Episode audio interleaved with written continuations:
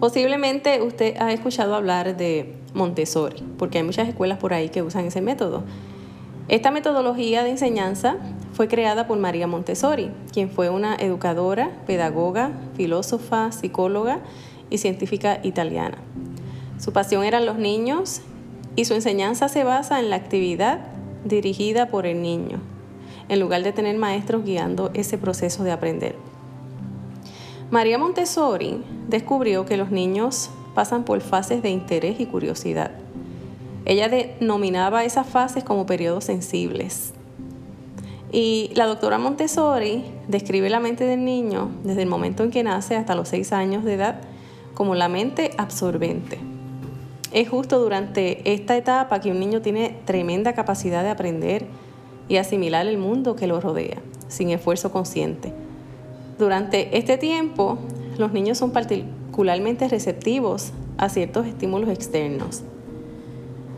El método Montessori ve el salón de clase del niño como un ambiente de preparación para el mayor salón que es la vida misma.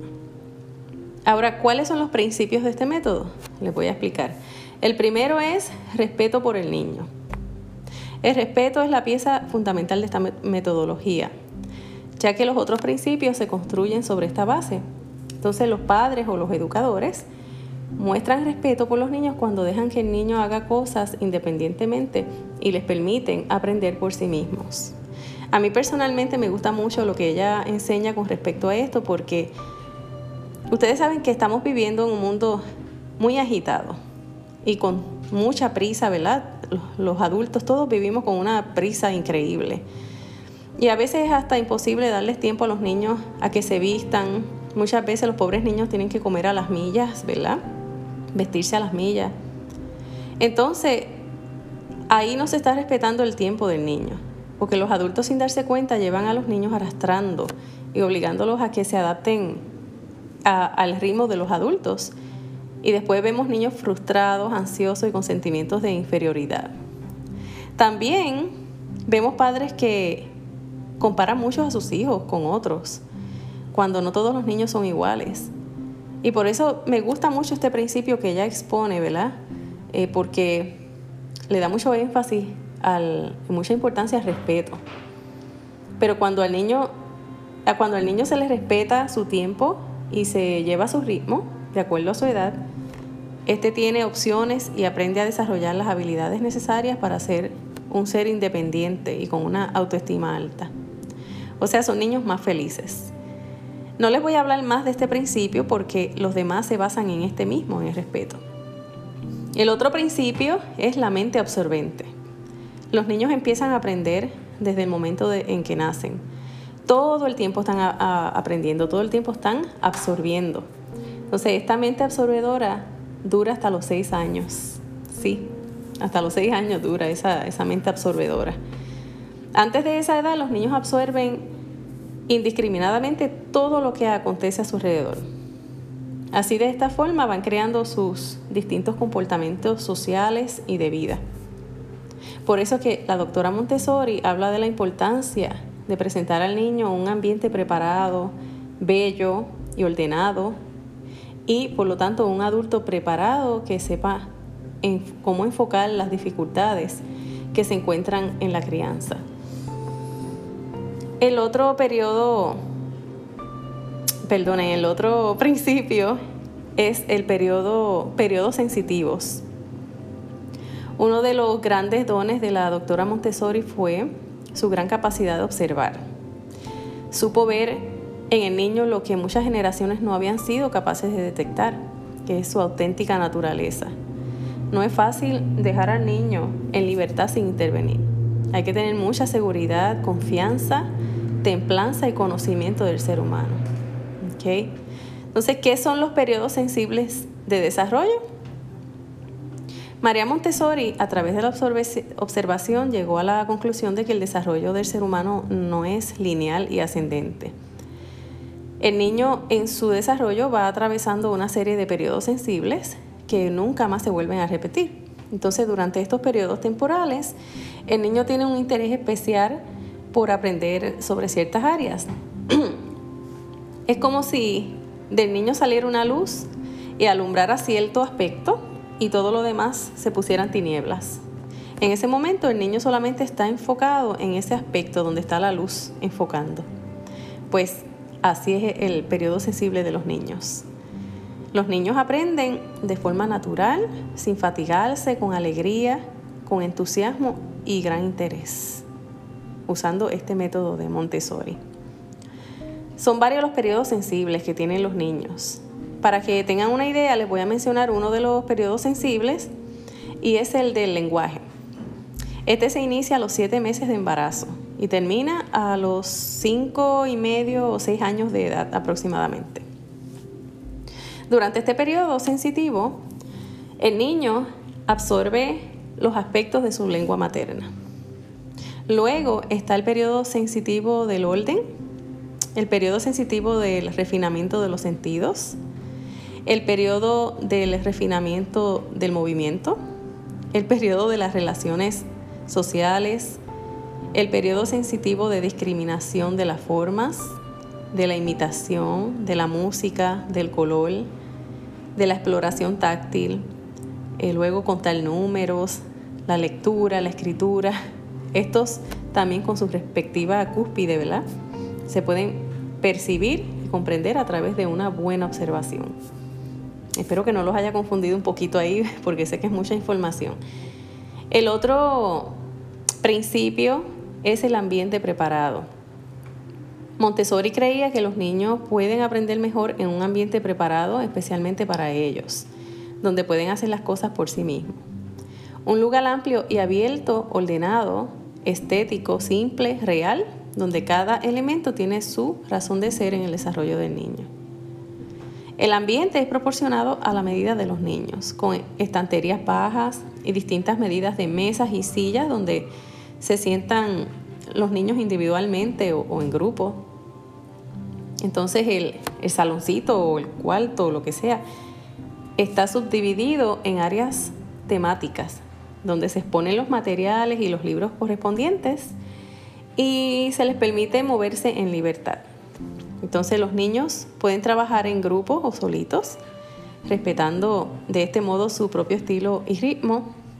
También cada niño utiliza el material que elige tomándolo de la estantería y devolviéndolo a su lugar para que pueda ser usado por otros.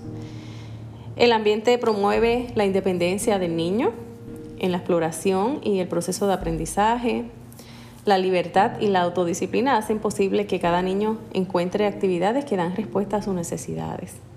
Así que el aula Montessori eh, reúne niños de distintas edades. Eso es otra cosa interesante, que no todos los niños son de la misma edad.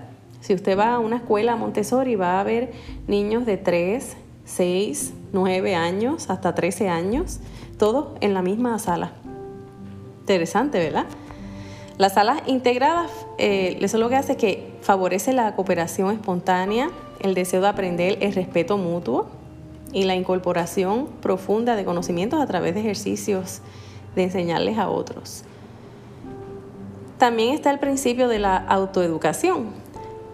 Los niños son capaces de autoeducarse si tienen los materiales a disposición y el apoyo de los educadores. Por eso en una escuela Montessori no se le dice profesores o maestros a los adultos, se le dice guías, porque el rol de los educadores o padres, si estamos hablando de, homeschool, es guiar, guiar a, los niños. Ser un apoyo para el niño, ¿verdad? Pero sin que su presencia se convierta en un obstáculo. Es decir, el, el educador debe apoyar al niño cuando éste necesite ayuda, bueno, depende también cuál es el método que usted esté utilizando, pero por lo menos en este método, y creo que también el de Charlotte Mason, eh, el adulto o el padre es más como un guía. Como pudimos ver, esta pedagogía está basada en una mirada de profundo respeto a la infancia, en admirar la individualidad de cada niño, en respetar sus tiempos, confiar en sus capacidades y potenciar su autonomía. Por eso a veces se habla de este método como la autoeducación y se confía en el niño, en su maestro interior, ya que guiado por sus intereses y aprovechando sus periodos sensibles, logrará conquistar grandes aprendizajes. Yo solo les mencioné algunos detalles de cada principio de esta metodología, pero hay mucha más información, hay mucho más que aprender. Por eso eh, yo los, los invito a ustedes ¿verdad? que sigan eh, buscando más información, porque en este viaje de homeschool nosotros los padres o educadores tenemos que leer mucho, observar y analizar a nuestros hijos para conocerlos más y así saber qué método le conviene más. Eh, si uno o más, ¿verdad? Porque usted puede usar más de un método, como yo hice con mis hijos. Eso se llama el método ecléctico, que es una combinación de varios o todos los métodos. Bueno, hasta aquí por hoy y ya próximamente les hablaré sobre el próximo método, que es uno de mis favoritos y es el de Charlotte Mason. Estoy segura que también les va a gustar. Si sus hijos son amantes a la naturaleza, les va a gustar. Bueno, y no digo más, será hasta la próxima entonces.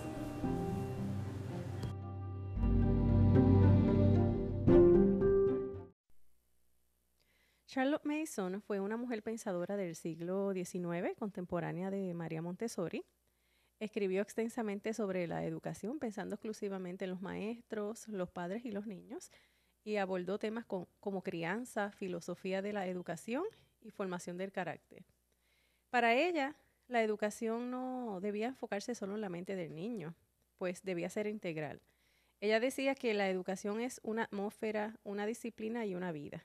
Cuando ella decía que era una atmósfera, se refería al ambiente que debe rodear al niño. Eh, ella decía que el ambiente debía ser edificante, bello y nutritivo. Cuando habla de la disciplina se refería a la formación de buenos hábitos y para ella los hábitos eran súper, súper importantes a través de toda su metodología. Y cuando habla de vida se refería al aprendizaje académico. Para Charlotte Mason, los niños deberían recibir en su educación ideas vivas y no únicamente conocimiento inerte.